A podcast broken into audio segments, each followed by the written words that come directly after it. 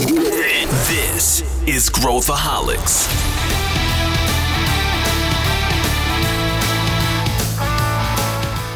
Olá, aqui é Pedro Weingärtner, sou o CEO da ACE e esse é Growthaholics, o podcast para quem adora inovação e empreendedorismo. É comum a gente falar da parte mais sexy, mais divertida dos deals, das negociações, eh, dos investimentos milionários, mas muito pouco a gente fala sobre uma parte do processo que pode significar, às vezes, do deal interromper, pode significar de você perder muito dinheiro numa negociação e pode significar o contrário, que é a due diligence, ou seja, a análise que uh, um comprador vai fazer ou um investidor vai fazer da sua empresa. E a gente vai a fundo nesse tema, nesse episódio, e você vai aprender várias coisas importantes que você pode fazer hoje para garantir que a sua empresa esteja muito mais preparada para passar por uma due diligence futuramente. E você vai aprender o que, que impacta mais na visão de risco dessas pessoas que estão avaliando você, e eu tenho certeza que vai ser uma aula. Para discutir esse tema, a gente trouxe duas pessoas que fazem isso o dia inteiro, que é a Cris Serra e o Lion Lopes, da Silva Lopes Advogados, e eles vão entrar em todos esses itens. Eu tenho certeza que esse é daqueles episódios que você precisa de uma canetinha, porque você vai tirar muitos insights de toda essa conversa. Vem com a gente. Estou aqui com os meus dois amigos e parceiros também, a Cristiane Serra e o Lion Lopes, do escritório Silva Lopes, para a gente discutir um tema muito interessante. Esse é um episódio que a gente está soltando em primeira mão aqui para os nossos convidados do evento Conexão ao Pôr do Sol, que é um evento que a gente está realizando durante o Salt Summit e a gente está convidando diversas pessoas aí do, do ecossistema para a gente celebrar juntos o, o ecossistema, a gente fazer conexões e a gente está soltando, liberando este conteúdo exclusivamente para quem participou do evento primeiro e depois a gente vai soltar para o público em geral. Então, você que está participando do evento está recebendo em primeira mão este conteúdo. E eu queria dar as boas-vindas aqui, ou receber as boas-vindas, porque a gente está fazendo juntos aqui este, este evento, para os meus amigos Lion e Cris. Tudo bem com vocês? Tudo bom, Pedrão? Muito prazer aí participar. Uh do, do podcast, né? Uma satisfação para nós aí também estar em parceria com a Ace para construir esse baita evento que a gente vai fazer aqui na uma grade paralela à South Summit. E vamos ter um bate-papo aí bem, bem bacana, né? O, o Pedro ele, ele trocou de assunto aqui, voltando alguns minutinhos para o podcast, né, Pedro? Mas, mas sobre um. Mas é um assunto que tem tudo a ver com conexões, porque Ex se ele não for bem feito, não tem conexão. Não tem conexão. Mas o que eu gostei aqui que foi o que o Pedro falou assim: não, cara, eu fiquei com aquela imagem do dashboard, explodiu minha cabeça. Então quer dizer que a gente está fazendo algumas coisas certas aqui, né, Cris? com certeza. vocês estão, fazendo. Eu vou explicar aqui para os nossos ouvintes por quê, né? A gente tinha montado um tema, a gente ainda vai falar sobre essa pauta, não vou dar spoiler aqui, mas quando eu estava presencialmente no escritório, que é muito legal, de Porto Alegre, aqui da Silva Lopes, a gente estava batendo papo e tal, e o Lion estava me mostrando um dashboard que a gente, que, é, é, é, que eles utilizam, e a gente, inclusive, é parceiro, né? Então a gente teve acesso, uh, onde mostra due diligence de, uma, de um negócio, mas eles criaram um, um quase um, um, um, software ali que mostra quais as coisas que mais agridem, quais as coisas que menos agridem e tal. E eu, eu falei aqui que, poxa, tem muitos empreendedores nos ouvindo, né, empreendedoras nos ouvindo, que em algum dia é, querem é, vender a sua empresa, querem realizar ou até mesmo captar né, dinheiro e às vezes não se dão conta que existem coisas que uh, uh, impactam muito negativamente a avaliação do negócio, né, que tem um impacto negativo na avaliação do negócio. E, e coisas que talvez não sejam tão intuitivas para a maior parte dos empreendedores, algumas coisas são mais óbvias.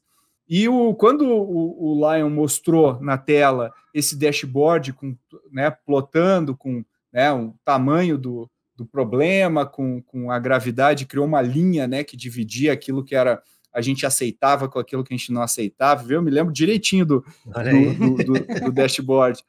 É, vieram várias coisas interessantes aí na, na, numa discussão, e eu queria explorar aí os cérebros privilegiados da crise do Lion, que trabalham todo dia nesse mercado, né, nesse mundo empreendedor.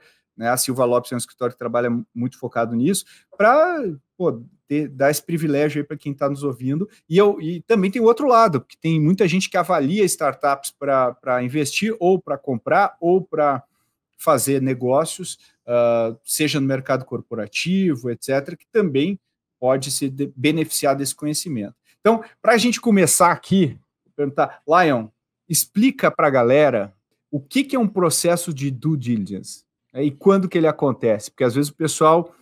Acha que, né, quando a gente faz um M&A, eu vou lá, aperto a mão, vem um contrato, a gente assina, cai milhões na minha conta e a gente abre o champanhe. É, não é bem sorte. assim, né? É, exato, não é bem assim, né? Perfeito, Pedro. Uh, o processo de due diligence, você acha que fazendo um passo um pouco atrás do porquê que existe uma due diligence, assim, né? Uh, a gente trabalhando no ecossistema de tecnologia, mercado empresarial, a gente tem uh, dois grandes, duas grandes operações que vão exigir due diligence, né? Uma é, é o que a ACE faz, as duas a ACE faz, né? Mas uma uh, que a ACE faz em um volume maior, que são os processos de investimento, né? Então, quando a gente trabalha com venture capital, investimento, uh, o processo de diligence é essencial, e outro que é os processos de M&A, de compra e venda de empresas também. Então, dentro de uma etapa tanto de venture capital quanto de due diligence, após aquela conexão inicial, que é a conversa entre o potencial comprador, com o potencial vendedor, ou ali da, da, do fundo de investimento, do investidor com a startup investida, posso fazer algumas conversas em elementos iniciais para ver se tem aquele fit inicial que é cara, eu quero aportar tanto, eu quero gastar tanto na compra, e aí, tá, tá disposto? Após esse primeiro momento, vai no momento onde o comprador, o investidor, ele vai analisar de fato uh, quais são os ativos e passivos que aquela empresa possui. Esse processo de pesquisa sobre ativos e passivos é um processo que nós chamamos de due diligence onde a gente vai analisar de fato se todas aquelas declarações iniciais do que, que a empresa fatura, do que, que a empresa tem de documentação, de quais são os riscos envolvidos dentro daquela empresa, se de fato aquilo são reais, né? se aquilo é real, se aquilo é a realidade que expõe. O objetivo do processo do, do, do diligence não é necessariamente encontrar uh, o erro por si só. Ah, eu encontrei um risco, encontrei um passivo, e eu não vou fazer, né, vou apontar isso, não faço mais nada quanto a isso. Na verdade, a do diligence ela serve para identificar a realidade da empresa, identificar muitas vezes passivos ocultos que nem a própria empresa que está recebendo investimento ou que está fazendo a venda tem conhecimento ainda, que existem grande parte de passivos ocultos, né, que, que não é uma má fé da empresa, mas sequer ela consegue ter acesso a isso, informações sobre isso, e de que forma que a gente vai trabalhar para manter o deal, manter a operação segura para ambas as partes, fazendo uma mitigação sobre esses riscos e passivos encontrados. Então, a due diligence ela tem esse objetivo, identificar quais são os riscos e passivos e de que forma que nós vamos evitar, mitigar esses riscos e passivos. E também confirmar né, se aquele ativo que o comprador ou investidor imagina que aquela empresa possua, se é um ativo de fato e se é quantificado naquele valor também. Então, ele é, sem dúvida nenhuma, para mim, né, é, o, é, é, a etapa mais importante uh, dentro de um processo de investimento ou um processo de M&A. É aquela etapa que tu vê se realmente o target é aquele target que tu está buscando e identifica também e valoriza qual é o passivo e o risco dentro daquela operação. Uh, e quando a gente fala em due diligence, a gente imagina uh, dois formatos de due diligence. Né? A gente tem uma due diligence que é jurídica e legal, que é nós, advogados, que fazemos isso, então a gente vai analisar toda a parte societária da empresa, trabalhista, tributária, propriedade intelectual, né? Uh, e por assim, regulatório para algum, alguns casos de empresa, então a gente analisa toda essa parte legal. E tem uma segunda do diligence também, que é a do diligence contábil e financeira, que geralmente é feito pelo escritório de contabilidade ou uma empresa de auditoria, que daí vai ver os livros contábeis da empresa, as declarações e demonstrações financeiras dessas empresas, ver se tem algum tipo de declaração tributária que foi feita eventualmente de forma uh, errada e de que forma que isso foi feito. Isso a gente vai ter dois resultados. Resultado da do diligence contábil e financeiro resultado da do diligence legal. Parte do que o Pedro estava comentando sobre o nosso sobre o dashboard que a gente montou, um dos sócios que a gente tem aqui no escritório, que também se chama Pedro, né, um nome bom assim para pessoas inteligentes, uh, ele é economista, é, é economista, ele é gestor de risco e é nosso head de compliance, nosso sócio de compliance aqui. Então eu e ele a gente trocou bastante figurinha ao longo de um bom tempo, de a gente conseguir fazer quase uma, vamos dizer assim, uma teoria de tudo da, da due diligence, né? a gente unificar os resultados da due diligence contábil financeira uh, com as due diligence legais e que a gente conseguisse demonstrar para um analista, né, uh, que em grande maioria dos casos, o analista de venture capital, o analista de M&A, uh, em grande parte dos casos não é advogado, uh, e um analista de negócio, às vezes economista, às vezes engenheiro, de que forma que a gente conseguiria apresentar isso para ele dentro da linguagem que ele tem conhecimento. Então a gente estipulou Uh, e desenvolvemos um dashboard onde a gente consegue levantar todos esses riscos envolvidos, quantificar eles de uma forma financeira, baseado em, um, em uma matriz de risco desenvolvida por nós, e essa matriz vai levar em consideração o impacto daquele risco, daquele passivo, e a probabilidade daquele passivo, aquele risco existir. A gente vai jogar ele dentro de uma matriz com uma curva de risco que o comprador ou investidor tem uh, disponibilidade para enfrentar, né, né? Existe todo negócio, existe um risco inerente sobre aquilo, né? Então ele fala assim: ah, esse é a minha, minha curva de risco que eu estou disposto a assumir para cumprir esse, esse deal. E daí o, o, Pedro e os analistas da ACE eles vão conseguir enxergar isso visualmente. Uh, justamente isso, cada bolinha dentro de uma matriz ele vai identificar: ah, esse risco está abaixo da curva de risco esse está acima, quando a gente clica em cima dessa bolinha, ele vai demonstrar isso aqui é um risco societário, isso é um risco contábil, isso é um risco XYZ, vai dar qual é o, o, o impacto e a probabilidade sobre aquilo. Daí, com base nisso, a gente faz refatoramento sobre essa do diligence, a gente faz três fases de refatoramento. Um risco que é o risco inerente ao negócio, se eu fechar o negócio de olho fechado, qual que é o risco que eu estou assumindo? Então, a gente tem essa fotografia, um risco pós do diligence, que é a análise de documentação. Se eu fechar o negócio com, a, com analisando essas documentações da do diligence, qual que é o risco que eu estou assumindo? E daí ele vai ter uma outra fotografia dessa curva de risco e uma análise, como eu falei, de pós-contingenciamento. O que, que são as atitudes jurídicas, contábeis que eu posso tomar para mitigar esses riscos uh, e prevenir algum desses riscos? Qual que é a fotografia dessa matriz. Então a gente consegue enxergar isso uh, bem durante essas três etapas. E isso uh, a gente consegue entregar um relatório, e o Pedro não vai deixar eu mentir, que é um relatório totalmente data-driven. Ele não tem. Uh, a, gente, a gente tem um relatório que vai ter em quatro, cinco páginas dentro de um data studio que a gente montou, que a gente programou, e o analista vai enxergar com números mesmo, sem ter aquela análise tão subjetiva da advocacia, que é, cara, isso daqui tem um problema, tá, mas quanto que isso impacta? Ah, é um problema, não sei o quanto que pode impactar, né? É, exato, Aque, aque, aquele advoguês que, que todos nós odiamos uh, numa conversa, né? Não, mas pode ser isso, mas também pode ser aquilo e tudo mais. E eu acho que o, o legal é que a gente consegue codificar, e, e uma coisa importante, né, quando a gente está fazendo a due diligence, né, tem um, Uh, a gente usa também uh, uh, na negociação, porque a negociação não terminou, quer dizer, ela, ela, pode ter encerrado uma etapa, mas tendo esse dado em mãos também tem isso. Uma vez eu, eu vi uma, uma, uma pequena, uma, um grupo fechado, a gente estava com o Galeazzi, falecido agora, né, o Galeazzi, e ele uhum. falou que numa empresa te, te, tem, tem a empresa e tem o negócio, né, então empreendedor gosta de atuar no negócio, não gosta de atuar na empresa, a empresa é atuar Sim. na questão jurídica, na contabilidade, né, a parte final. E o, o empreendedor gosta de pensar em produto, atender cliente, vender contrato, é, enfim.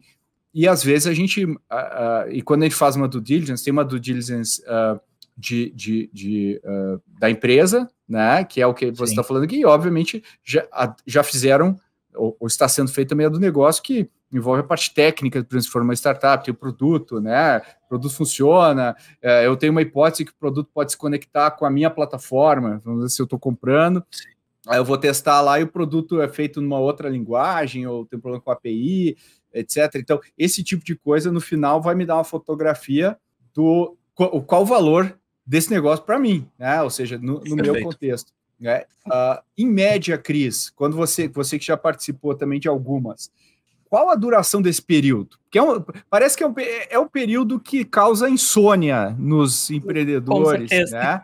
É um período dramático, não é um negócio tão divertido. Que, qual o tempo que, que, que a gente está falando uma do diligence? Vamos imaginar o tempo médio, né? Porque tem aquela que se arrasta e tem as outras que talvez sejam um pouco mais rápidas, que já tem um, um data room todo pronto, tudo bonitinho. Vamos pensar no tempo médio, né? O tempo médio. Eu acho que a primeira coisa, que como tu falou, Pedro, que tira o sono de muitos empreendedores é encarar ela de uma maneira diferente, de que ela é um instrumento que serve para dar segurança para o investidor ou para o comprador e também para para a própria empresa, para o próprio negócio dele, né? Exatamente. E como tu tinha falado antes, parece muitas vezes que um processo de M&A é só vai lá, assina o contrato, aperta a mão e, e foi sorte, como a gente brinca, mas não, ele é um processo bastante moroso até, né? Ele leva meses, são muitas coisas a serem analisadas, até coisas, às vezes, pessoais do, dos, dos sócios, dos fundadores. É, a gente tem que analisar assim, né? Quando a minha visão, assim, hoje dentro do escritório eu foco muito mais em operações de M&A, assim, e a gente tem uma distância bem grande, assim, né, Pedro, em uma do diligence que a gente faz para investimento anjo, vamos dizer assim, né? Tem onde flexibilidade do é, investimento também. Né? Exatamente, né? onde a gente vai ter um escopo muito mais limitado dentro da do diligence, porque não é necessário ter um escopo tão, tão abrangente. Isso a gente consegue fazer muitas vezes em questão de, cara, uma semana a gente encerra uma due diligence, uh, que vai ser completamente diferente de uma due diligence quando a gente vai fazer um processo de M&A, onde a gente vai adquirir uma empresa que já tem, sei lá, 2, 3 mil funcionários, a empresa já tem 15 anos de existência, tem 4, 5 filiais, tem um braço internacionalizado, e daí essa do diligence pode né, se arrastar ali por um mês, dois meses em alguns casos, assim, né? Então é, é difícil a gente conseguir precisar exatamente o quanto tempo vai demorar uma due diligence, mas a gente consegue precisar de acordo com a complexidade.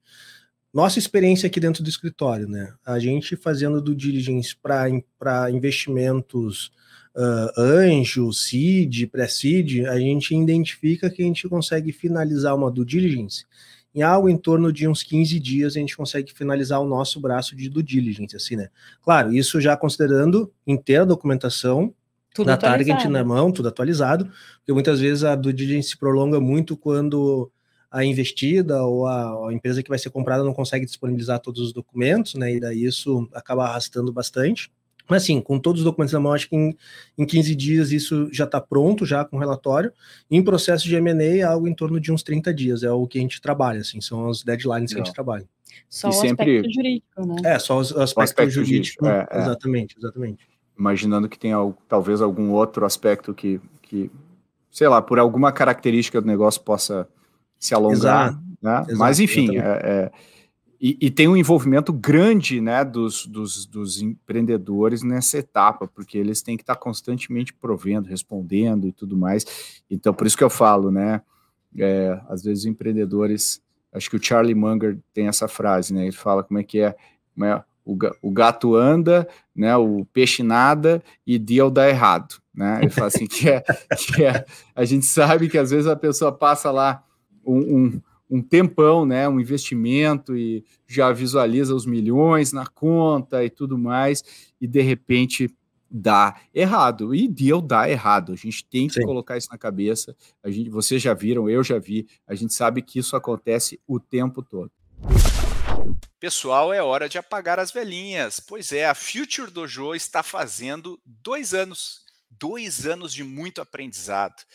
Esse mês, para comemorar esse aniversário de dois anos, a gente está disponibilizando o curso Inovação na Prática, onde eu e o LG fizemos inteirinho, de graça, para todo mundo que está ouvindo esse episódio. Basta entrar em futuredojo.com.br barra aniversário. Acessa lá e depois me diz se você gosta do curso.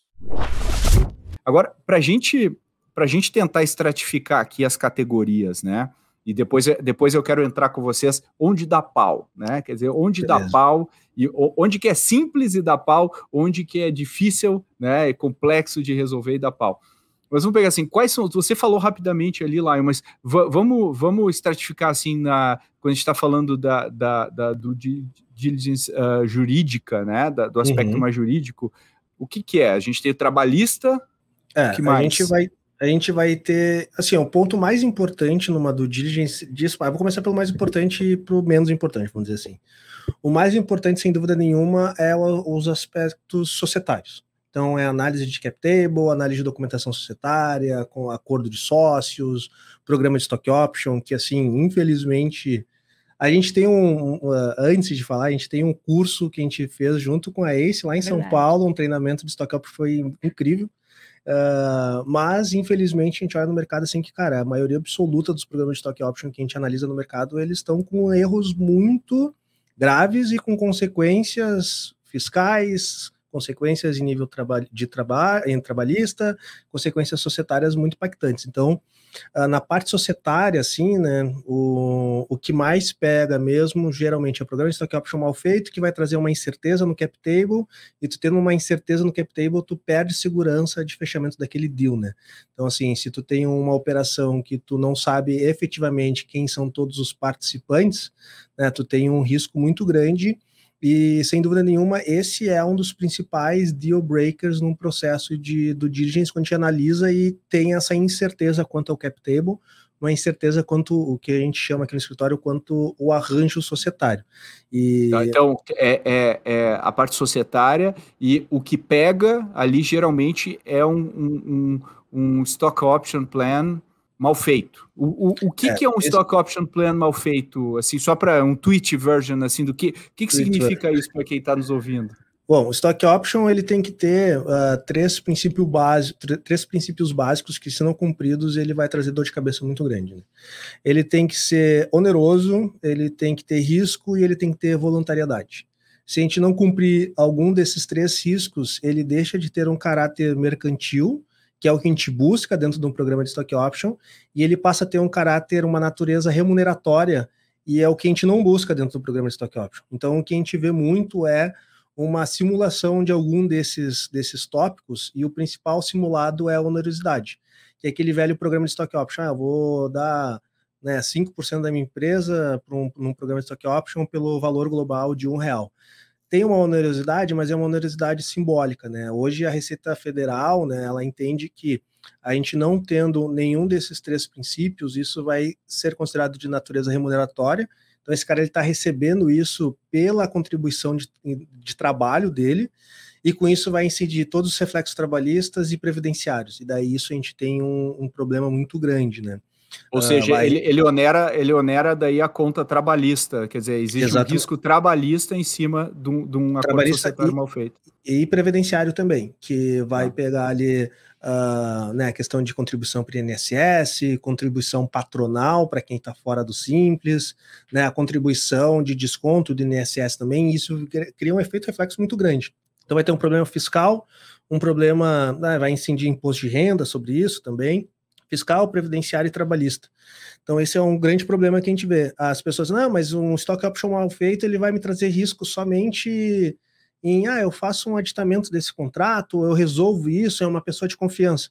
Tudo bem, a relação entre eu e o Pedro, se a gente tem um programa de stock option uh, meio capenga, eu e o Pedro a gente consegue resolver mas eu e o Pedro a gente não tem capacidade para trazer o fisco, a gente não tem capacidade para trazer a Receita Federal para a mesa para a gente resolver junto com ela. Então a Receita está pouco se lixando em um acordo que eu e o Pedro a gente tem entre nós como pessoa. Ele quer saber, ok, esse tu está me falando que teve uma transação aqui de uma empresa que tem uma avaliação milionária e que isso traria um efeito fiscal grande de arrecadação para o meu bolso, e tu fez isso de forma errada, cara, agora tem que pagar. Ontem eu tô, eu tô vendo muito, eu tô muito viciado no Casimiro, né, Pedro? E daí ele, tem, ele tem um programa chamado, chamado uh, que ele reage aquele uh, área restrita, que é da, da Receita Federal no, uh, na, no, nos aeroportos. Programa. Maravilhoso. E daí o, o, cara da Receita, eles, eles fizeram uma apreensão lá de um, de um, de um cara que estava trazendo coisa errada, né? Daí aprenderam um cara e ele falou assim: ah, agora que vocês já me pegaram, me fala aí uh, como que vocês descobriram e daí o cara, o auditor da Receita, falou assim: cara, aqui é a Receita Federal, a gente sabe até o que está passando dentro da tua cabeça. Então, assim, quando a gente faz essas operações de stock option, a Receita ela tem muitos meios de troca de informação para identificar isso. Tu fazer o teu imposto de renda como pessoa física, tu vai declarar que tu teve uma aquisição de uma quantidade X de participação. Né? A empresa, quando ela vai fazer essa, esse aumento de capital, isso é informado para a Receita também. Então, tem vários cruzamentos de informações que isso sai muitas vezes da alçada entre a empresa e o beneficiário de stock option e traz um passivo, um risco muito grande frente à Receita Federal. Me alonguei muito aqui sobre o programa de stock option aqui, Pedro, mas em síntese é isso. Esse é o principal, esse é o principal uh, prejuízo de um programa mal feito é não cumprir onerosidade, não ter o, a, a, questão de risco envolvido na operação e não ter a voluntariedade. Se a gente não cumprir um desses três caras, parte para caráter tem, remuneratório tem um e a gente tem essas consequências e esses riscos. E, e para quem está ouvindo, às vezes, o, qual o impacto disso? O impacto é assim, você diz que a sua empresa vale 100, Uh, mas eu não vou te pagar 100 porque eu tenho um risco potencial aqui que pode acontecer, ou você vai regularizar isso, ou eu vou deixar um dinheiro na conta, ou eu vou eh, até eh, prescrever né, esse risco, Exato. ou eu vou é, é, ou eu vou descontar isso né, do deal. Exatamente. É, basicamente, exatamente. esse é o impacto, é um impacto que dói, é um impacto, impacto no bolso. A gente trabalha aqui, o, o, Pedro já conhece o nosso trabalho aqui, mas a gente trabalha uh, justamente pegando todos esses riscos e quantificando financeiramente, né? Porque se um, uma operação de investimento e uma operação de compra e venda é uma operação financeira por si só, as formas de prevenção sobre riscos também tem que ser prevenções financeiras. Então, justamente isso, esse risco aqui que a gente tem, por exemplo, num programa de stock option mal feito, que muitas vezes ah, cara, três, quatro caras que receberam um programa de stock option mal feito, mas daí tu roda toda essa, essa esse cálculo de risco em volta disso, em quais são os impostos incidentes, quais seriam worst case scenario para esse tipo de situação. Quando vai ver três, quatro caras, vai, vai, vai resultar num risco de 200, 300, 400 mil reais que a gente vai indicar como, como né, uh, quem está fazendo a due diligence, como assessor, fala assim, uh, Pedro, Ace, retém esse valor, né? Daí a gente tem as famosas escrow accounts, ou parcela escrow, retida, é. preço retido. Bota isso numa escrow account, coloca isso como parcela retida, e se eventualmente esse risco não acontecer, a gente faz a liberação desse valor porque é o, geralmente o pessoal fala, não, mas esse risco é difícil de acontecer. Tudo bem, é difícil de acontecer, mas ele é possível de acontecer. Se ele não acontecer, o dinheiro é liberado. Se ele acontecer, eu já tenho separado aqui o valor para fazer o pagamento desse risco. Né? É sobretudo é. ser transparente durante esse processo. Né? Exatamente. Né? Uhum. Como você está dizendo, Lion, uh, o problema não é ter o risco. O problema Exato. é não dimensionar o tamanho desse uhum. risco, não informar uhum. o tamanho Exatamente. desse risco para se chegar a um, um consenso do Exatamente. como vai acontecer a operação. Exatamente. Acho que daí depois do societário, né, Pedro, a gente vai ter as questões relacionadas à parte contratual, então, né, é analisar os contratos da empresa, ver se os contratos estão bem feitos, se todos os clientes uh, que aquela empresa alega ter realmente tem uma estrutura contratual robusta por detrás dela. E aqui uh, o que a gente pode trazer, ah, qual é o risco numa estrutura contratual? Depende muito de qual que é o objetivo do investimento da aquisição, né?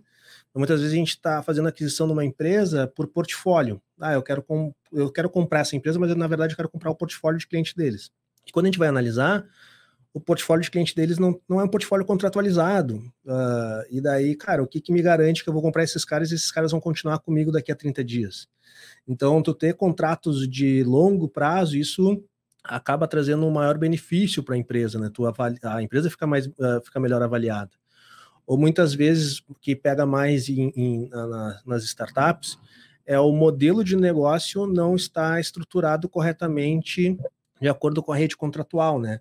Que a gente pegava muito. Uhum. Hoje, tipo, eu tenho, tenho marketplace ou coisas do isso. gênero e eu, e eu não, não estruturei isso de um jeito Exatamente. correto. Eu ia, eu ia usar esse exemplo, Pedro. Antigamente, agora não é tanto, né? Mas quando a gente for pegar ali há uns seis, sete anos atrás, quando a gente tinha pouca informação ainda em larga escala sobre, sobre plataformas de marketplace, onde ao invés de ter uma estrutura contratual de intermediação de negócio, acabava tendo uma estrutura de subcontratação, entendeu? Então, isso tem efeitos uh, contratuais, fiscais importantes, né? Então, um exemplo, né? Quando a gente tem lá o Uber, o iFood, qualquer, não é o iFood que está te entregando a comida, né? Não é o iFood que está te vendendo a comida.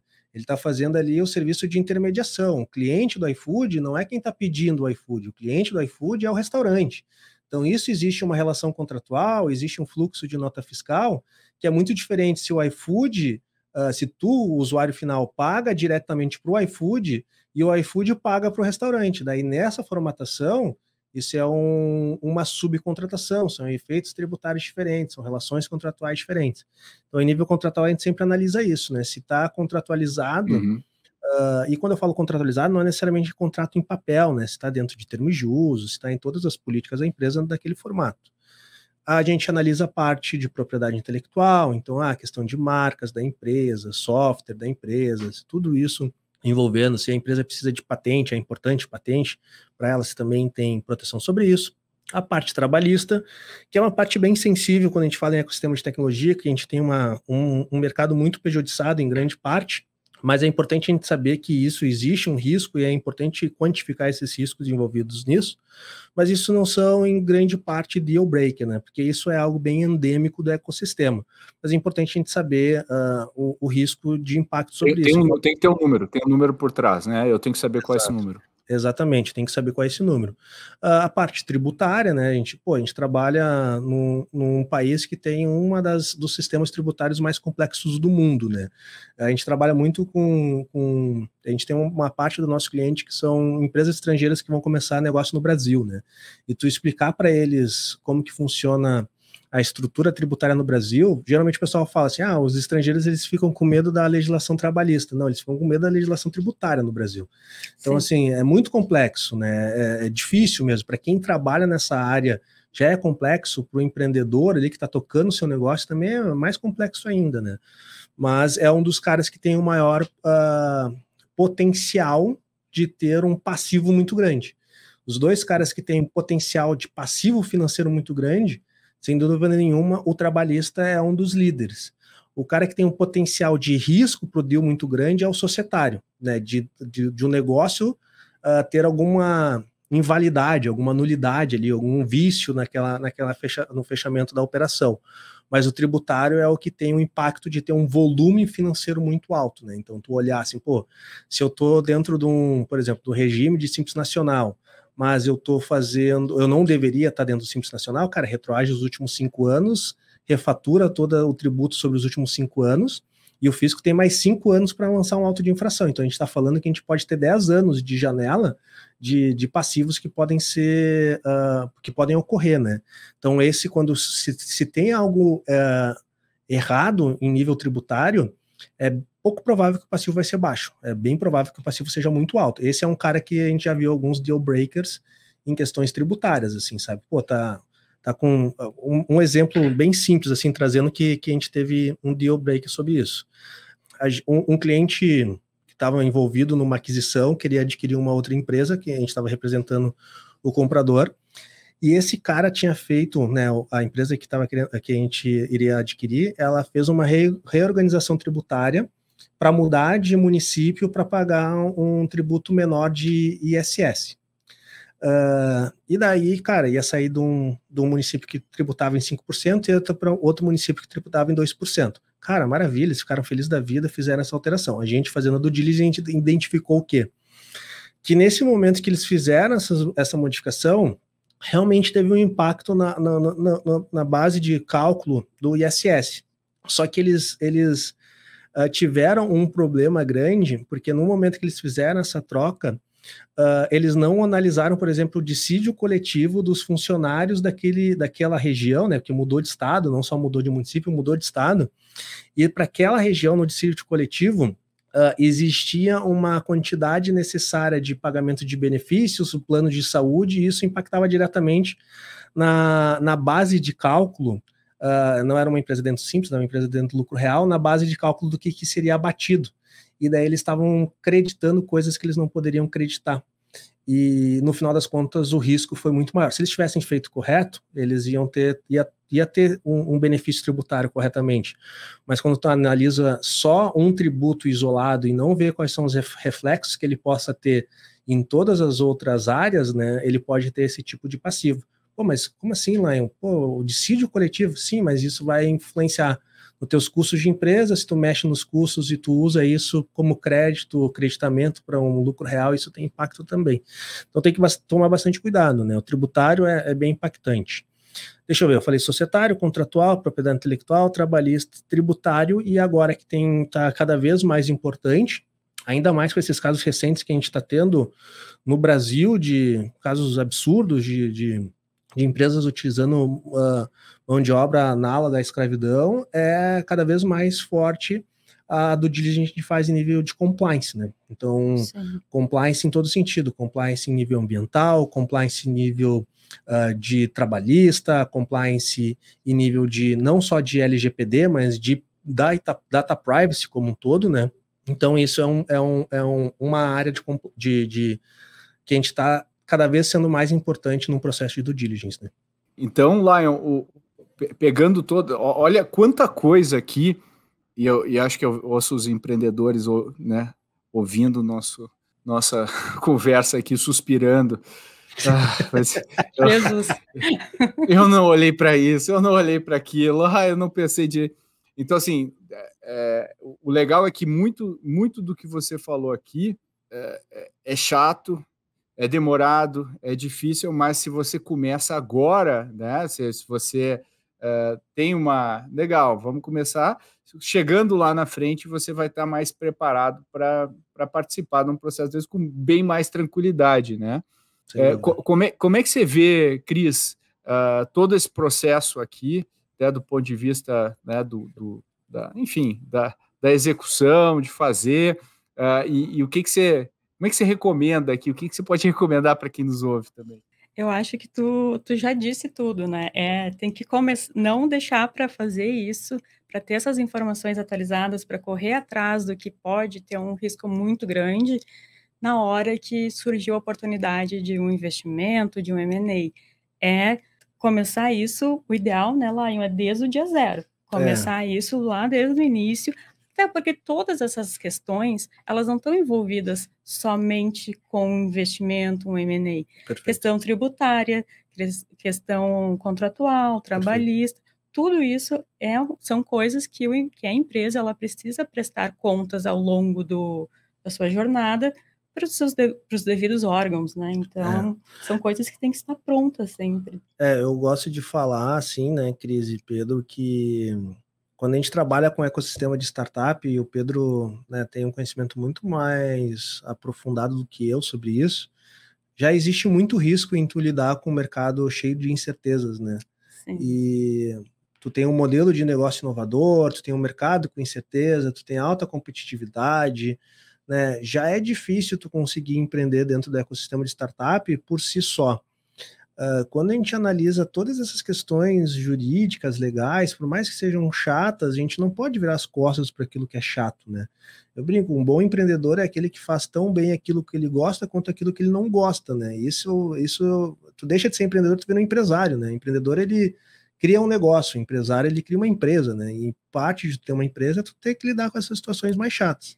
É entender também, né, Lion, o porquê que se cobra essas coisas, né? Por exemplo, questão do, do Bacen. Por que, que ele, é, ele exige tantas Exato. coisas? Por que, que tem tantas normativas?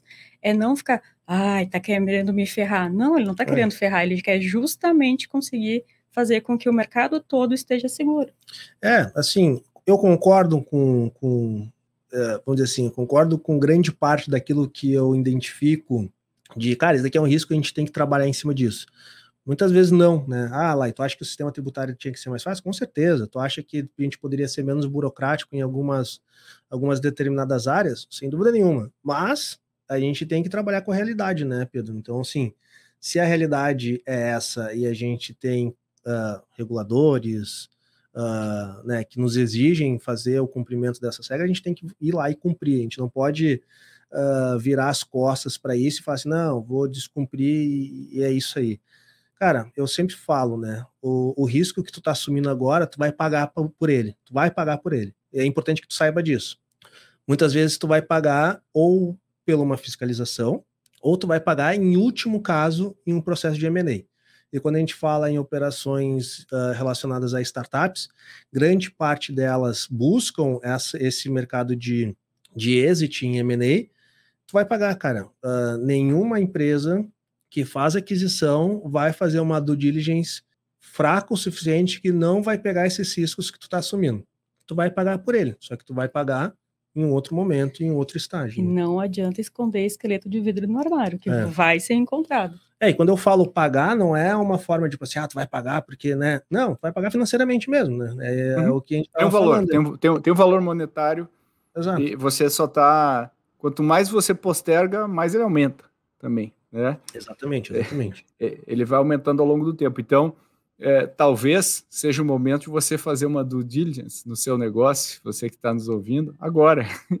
Exato. Né? Comece agora, olha os seus, Exato, olha os seus riscos. E, e tem um que você falou, uh, ampassando, né, que, que é o risco regulatório. Também tem, tem alguns negócios, como as fintechs e tudo mais, estão no ambiente regulado, né? No caso do Bacen, Uh, e aí tem mais uma categoria, certo? Quando a gente vai fazer Sim. uma due diligence nesse caso.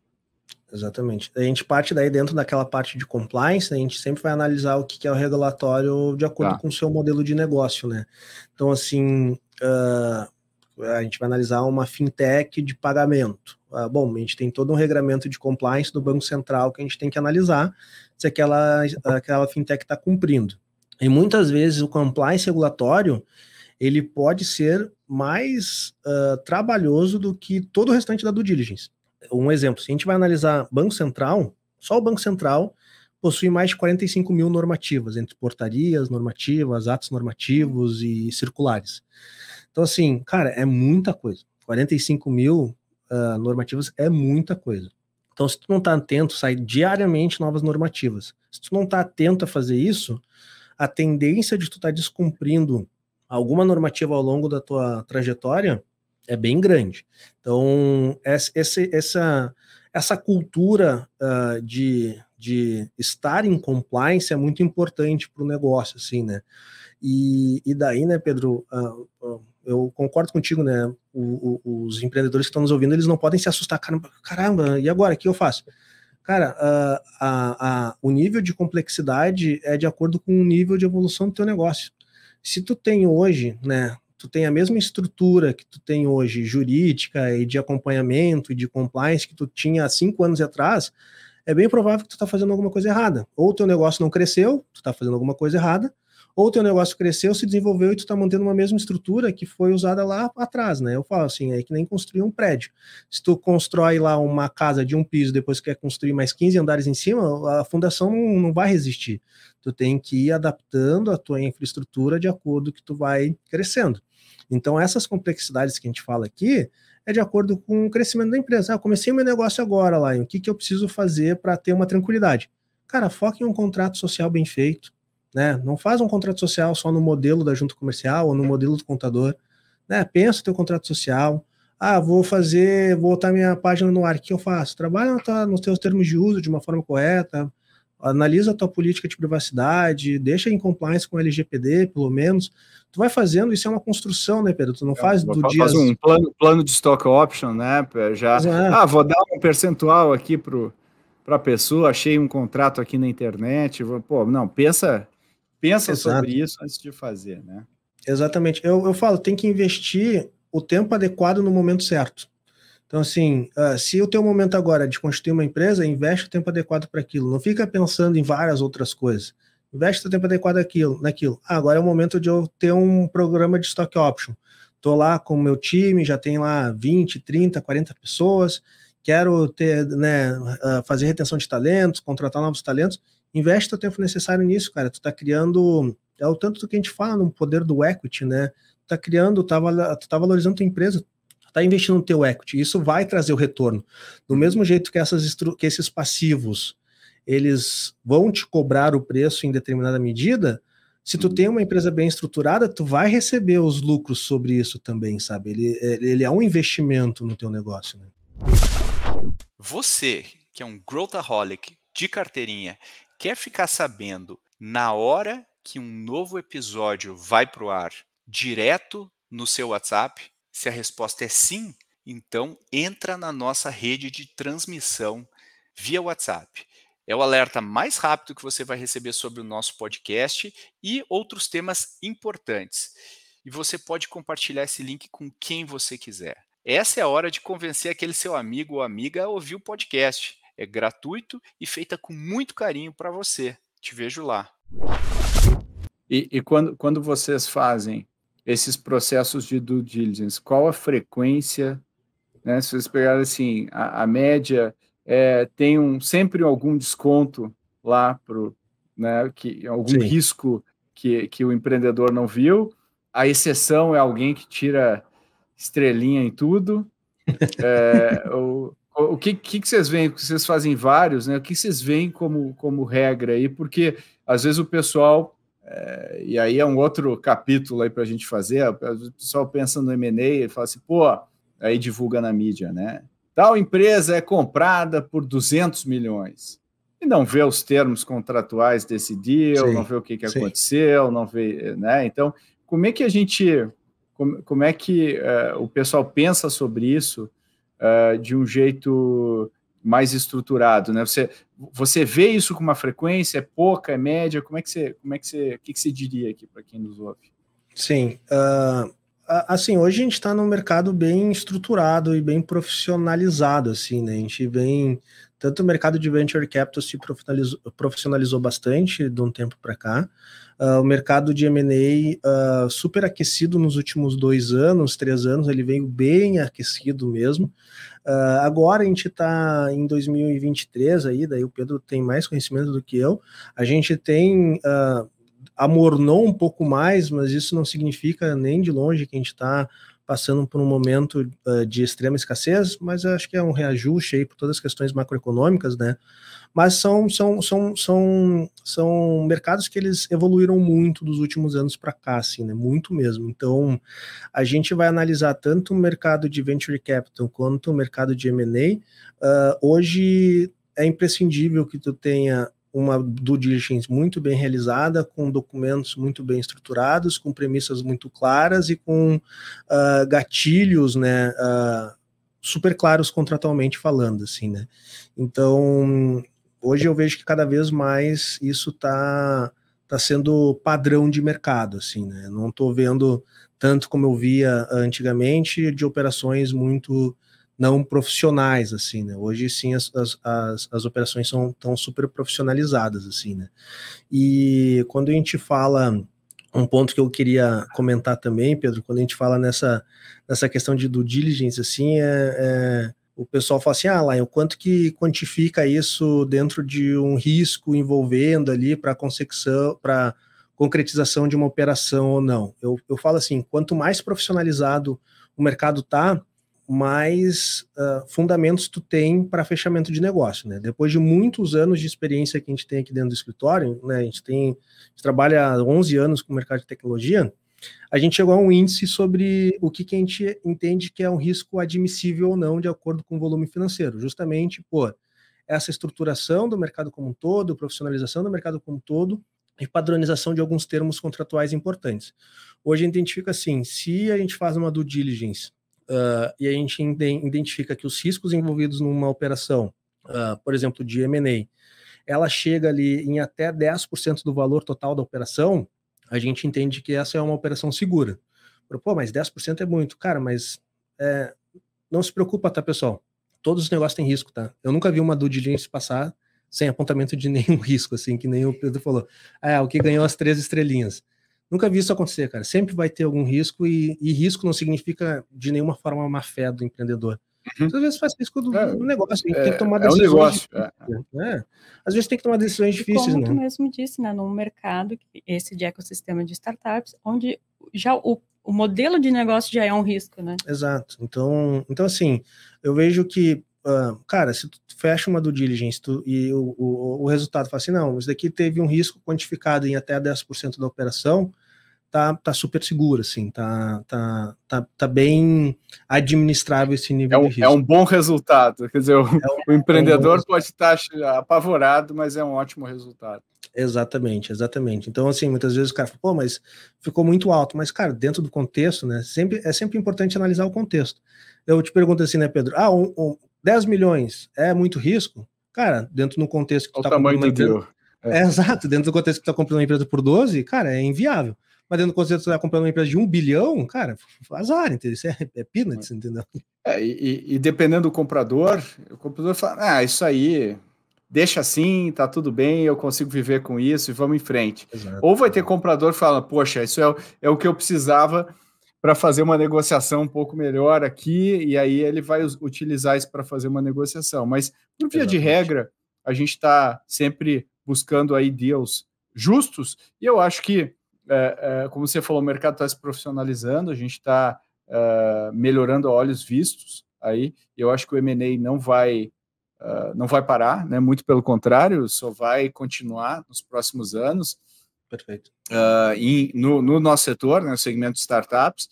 Então, essas dicas aqui, esses pontos que o, que o, que o Lion e a Cris trouxeram, eu acho que são extremamente relevantes para quem está nos ouvindo uh, e, e, e, certamente vai fazer sentido para começar uma due diligence hoje, né? Para começar uma due diligence de negócio hoje, se, mesmo que você não tenha um comprador. Só para a gente terminar aqui, primeiro, queria agradecer vocês dois pelo tempo, por, enfim, para mim, eu, eu aprendi aqui, saí com várias, várias ideias, sempre, sempre aprendo com vocês, mas uh, quem quiser entrar em contato, depois quem, quem quiser conhecer mais, já talvez se preparar aí para o que vem pela frente, uh, como que entra em contato com vocês, uh, Laio e Cris?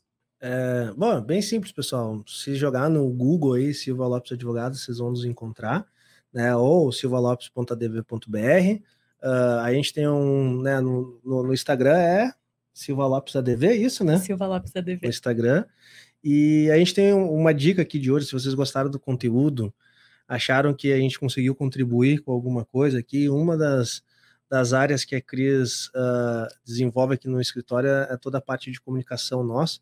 A gente tem um canal muito bom no, no YouTube, que é canal SL, que lá tem muito conteúdo. A gente fez uma série, uh, a gente já fez vídeos sobre do Diligence, a gente já fez uma série sobre todos os tipos de investimento em startup, a gente já fez um, é, uma dezena de vídeos sobre M&A.